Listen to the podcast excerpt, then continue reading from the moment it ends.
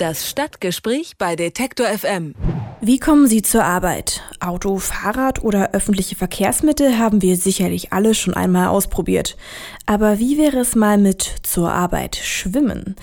Benjamin David arbeitet in München und lässt sich morgens die Isar runtertreiben. Seine sieben Sachen packt er, inklusive Laptop, in einen wasserdichten Rucksack und dann geht's los. Vom Badeplatz circa zwei Kilometer bis zum Kulturstrand am Deutschen Museum. Da steigt er wieder aus und zieht sein Hemd an. Wieso er das macht und wie seine Erfahrungen sind, hat uns Benjamin David selbst erklärt. Hallo, Herr David. Ja, servus, hallo. Zur Arbeit schwimmen. Erstens, das kann nicht jeder und zweitens, das macht auch nicht jeder. Was sind da Ihre Vorteile?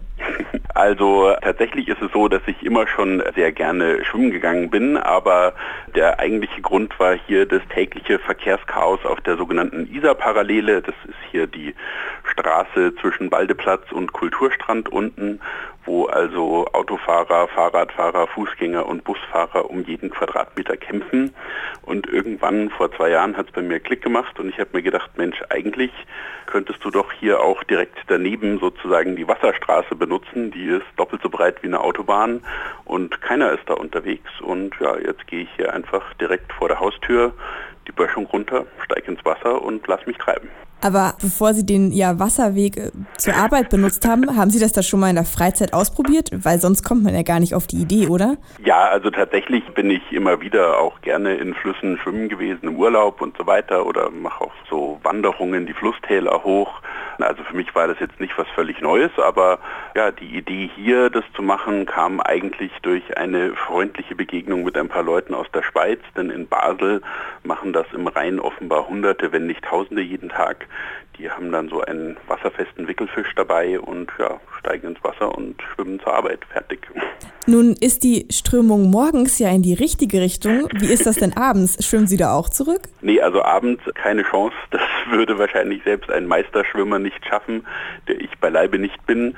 Ja, ist die Strömung einfach äh, selbst im Normalfall äh, viel zu stark. Also da nehme ich dann ganz klassisch den Bus oder gehe auch einfach zu Fuß die wunderbare renaturierte Liisa entlang oder nehme auch mal ein Taxi. Und der Vorteil ist jetzt, also wie lange brauchen Sie denn zeitlich jetzt noch zur Arbeit? Also tatsächlich ist es in gewisser Weise schwer zu glauben, aber ich bin schneller als mit allen anderen Verkehrsmitteln, wenn ich es eilig habe. Wenn ich so richtig loslege und kraule, brauche ich sowas wie zwölf Minuten. Hängt natürlich vom Isarpegel ab und dementsprechend auch der Strömungsstärke. Ja, und wenn ich mich einfach treiben lasse, dann brauche ich sowas wie 27 Minuten. Nun ja, ist das ja in diesem Jahr bekannt geworden, sage ich jetzt mal, dass Sie zur Arbeit schwimmen. Wann ja. haben Sie denn aber begonnen in diesem Jahr mit dem, mit dem Schwimmen? In welchem Monat fängt man da an? Achso, nee, ich schwimme eigentlich schon seit April, seit wir da den mit der Kulturstrandbaustelle und den Ort auszukundschaften begonnen haben. Macht das eigentlich durchaus auch rund ums Jahr, wobei natürlich im Sommer macht es besonders viel Freude und im Winter da ziehe ich dann entweder einen kurzen oder einen langen Neopren an. Aber tatsächlich mache ich das vor allem im Sommer, ja. Ja, jetzt haben Sie gerade schon so ein bisschen ja, den Vorteil im Sommer angesprochen, aber was sind denn die Nachteile, außer dass es im Winter ein bisschen kälter ist? Hat man denn Lust, wenn es regnet, auch im Sommer da in die Isar zu steigen? Ach mein Gott, das ist so ein bisschen die Frage, hat man Lust aufs Fahrrad zu steigen, wenn es regnet? Äh, auch nicht. Ja? Das stimmt. Ist, äh, einfach, ehrlich gesagt, im Fluss ist man eh nass und das ist eigentlich sogar ganz schön. Ja, also es ist eigentlich tatsächlich ein hervorragendes öffentliches Verkehrsmittel. Man muss einfach nur ein bisschen aufpassen. Also es ist nicht ganz ungefährlich, ja, so wie meinetwegen auch die Surfer hier im Fluss. Da gilt einfach auch, dass man sich an so ein paar Sicherheitsregeln hält. Bevor ich die jetzt alle zehn hier im Radio aufzähle, würde ich mal sagen, kann man einfach auf unserer Homepage isarlust.org nachschauen. Da habe ich eine kleine Liste angefertigt für jeden, der in der Isar oder auch in anderen Flüssen zur Arbeit schwimmen will. Aber wie machen Sie das denn im Winter? Da sind es ja Minusgrade. Gehen Sie da auch schwimmen oder? Nö, also Minusgrade nicht, aber tatsächlich hat die Isar da manchmal 4 Grad und dann ziehe ich einfach den langen Neopren an und dann ist das eigentlich genauso abartig erfrischend wie im Sommer auch. Sie sind auf jeden Fall hart im Nehmen. Aber also gut. Dafür werde ich von meiner Frau auch regelmäßig verspottet, wenn ich bei kalten Temperaturen ins Wasser gehe. Aber ich finde es tatsächlich wunderschön. Sie werden ja auch beobachtet regelmäßig von Leuten, denn die Fortbewegung, die Sie da benutzen oder ausführen, die ist ja schon sehr besonders. Ja. Konnten Sie denn auch andere Münchner fürs Schwimmen begeistern mittlerweile? Also gerade eben jetzt in den letzten Wochen kommen immer mehr Leute dazu. Ja, ich bin da jetzt nicht mehr immer allein, sondern treffe immer wieder mal Leute, die da auch mit irgendwelchen schwimmbaren Utensilien dabei die Isar runtertreiben und wir grüßen uns freundlich und ja, freuen uns, dass wir da unten so die Ruhe haben, während oben an der Böschung das Verkehrschaos tobt.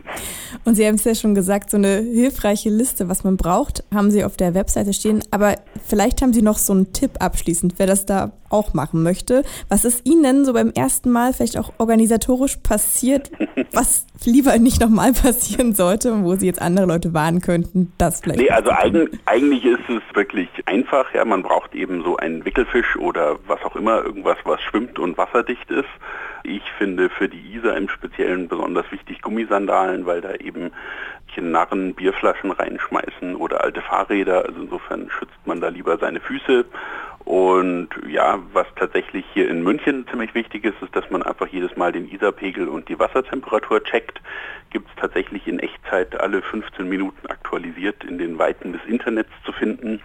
Und ja, dann weiß man eben, wie man sich anzieht und weiß man auch, wie stark die Strömung wahrscheinlich sein wird. Und ja, über 1,20 Meter Pegel sollte man auf andere Verkehrsmittel umsteigen, weil dann einfach die Strömung zu stark ist. Schwimmend zur Arbeit. Benjamin David macht das vom Frühling bis zum Herbst und sogar durch den Winter. Über die Vorteile und seine persönlichen Erfahrungen habe ich mit ihm gesprochen. Vielen Dank. gerne, gerne. Das Stadtgespräch bei Detektor FM.